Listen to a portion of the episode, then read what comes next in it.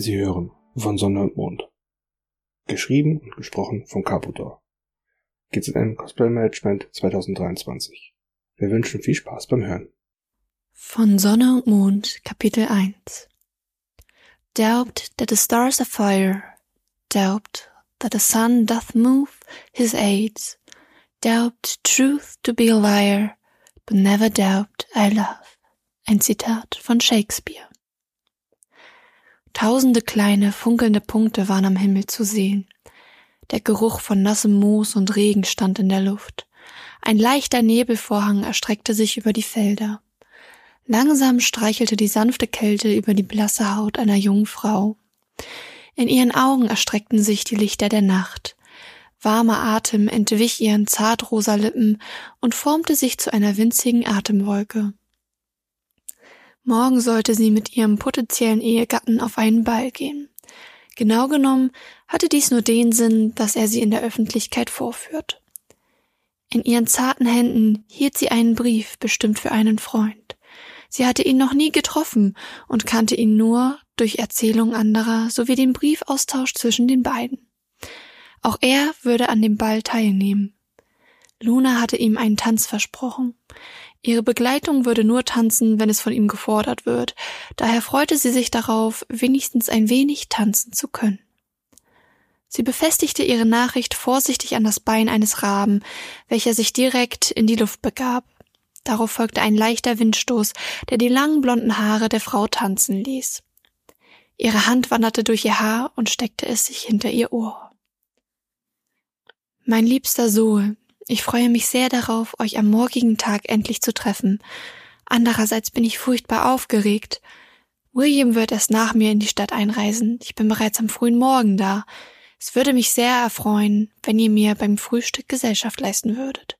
In Liebe, eure Luna. Sol war ein junger Graf, der die Erbschaft besonders früh antrat und somit in seinen jungen Jahren schon viel Erfahrung sammeln konnte. Als die Sonne sich über die Stadt erstreckte, wurde der junge Herr durch ein Klopfen an seiner Fensterscheibe wach.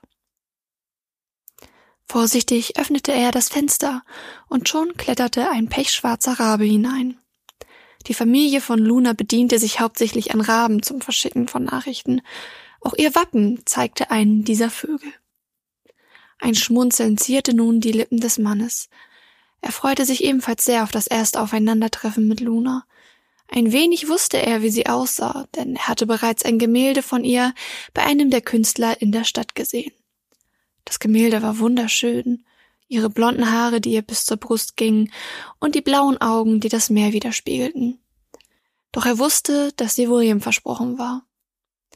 Die Tür ging auf, da seine Bedienstete eintrat, um ihn zu wecken. Oh, ihr seid schon wach, mein Herr. Soll ich euch Frühstück vorbereiten?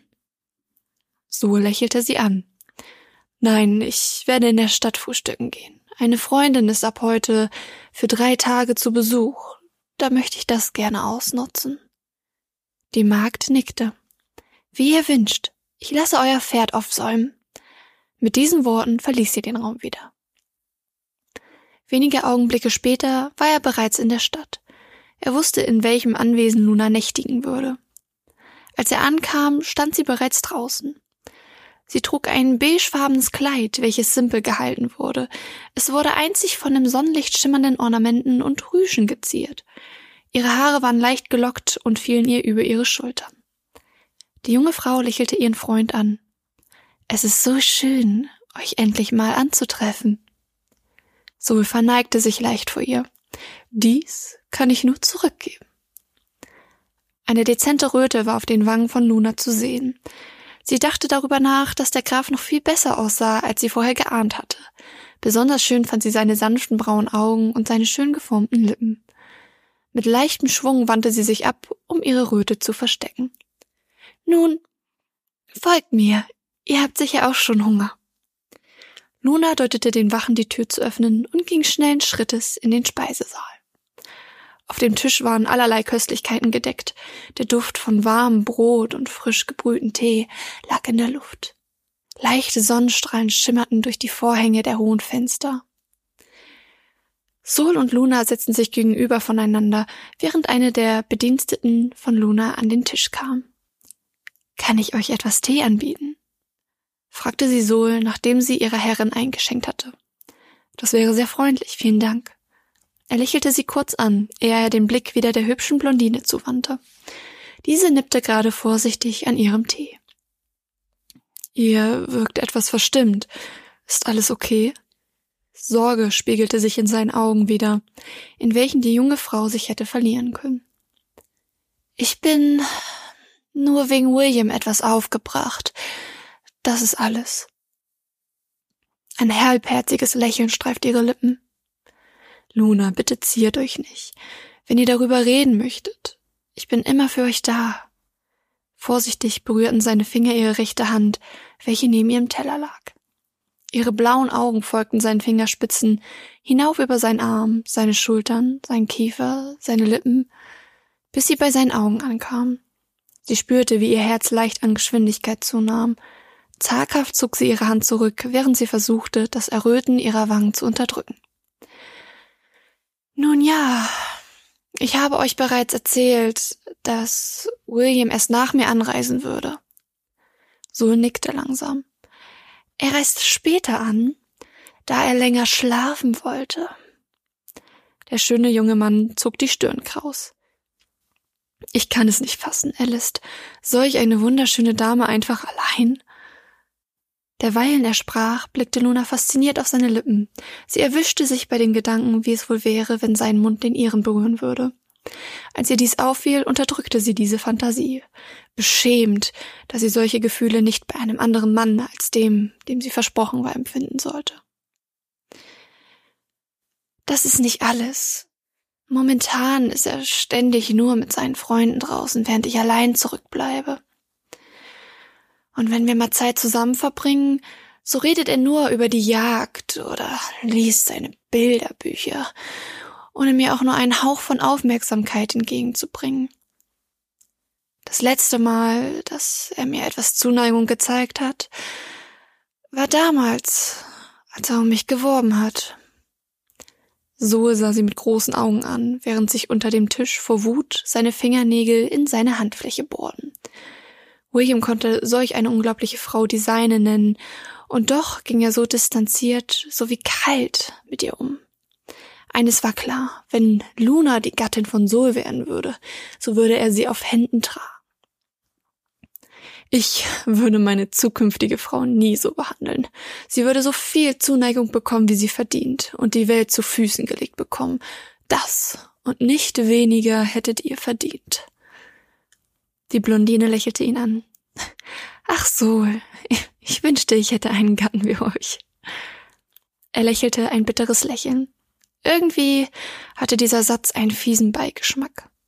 Schweigend griff der Mann nach einem Brötchen, während Luna sich ein Stück Kuchen genehmigte. So früh am Morgen schon Kuchen? Die junge Frau lachte leise, ehe sie antwortete. Es ist nie zu früh für Kuchen. Ihr dunkelhaariger Gegenüber biss grinsend von seinem nun belegten Brot ab. Ich, habe übrigens etwas für euch, gab er von sich, nachdem er den Bissen runtergeschluckt hatte. Lunas Augen weiteten sich. Was? Wieso habt ihr etwas für mich? Das wäre doch nicht nötig gewesen. So kramte in einem kleinen Lederbeutel, der an seinem Gürtel hing. Macht die Augen zu. Sie wollte kurz widersprechen, tat aber wie ihr geheißen. Etwas Kleines fiel in ihre Hände. Die junge Frau öffnete langsam ihre Augen. Er gab ihr eine kleine geschnitzte Figur in Form eines Bären. Ich liebe Bären.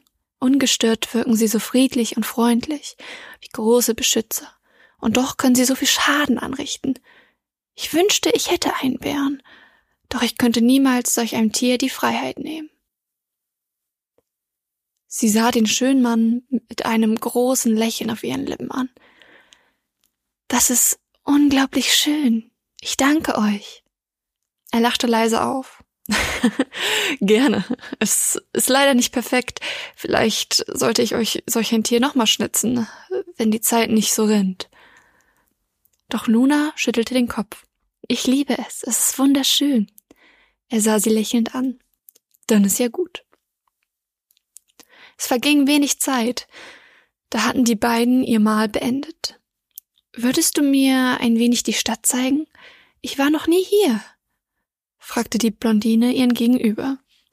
Wenn ihr das wünscht, dann wäre mir das eine Freude, gab er als Antwort, worauf die blauen Augen der Jungfrau strahlten. Sie wandte sich ihren Bediensteten zu. Ich wünsche, mit dem Grafen allein gelassen zu werden, um die Gesellschaft meines Freundes in vollen Zügen genießen zu können. Ihre Gefolgschaft war etwas skeptisch, gehorchte aber. Der Graf erhob sich und bot Luna seine Hand an. Diese akzeptierte lächelnd. Und so verließen sie den Speisesaal wieder. Die hübsche Dame blinzelte kurz, als das grelle Sonnenlicht ihre empfindlichen Augen traf. Was der Braunäugige belächelte. Bei euch ist es nicht so hell, oder? Sie nickte. Bei uns ist der Himmel immer in einem Opalblau getaucht. Das hier ist das erste Mal, dass ich die Sonne sehe.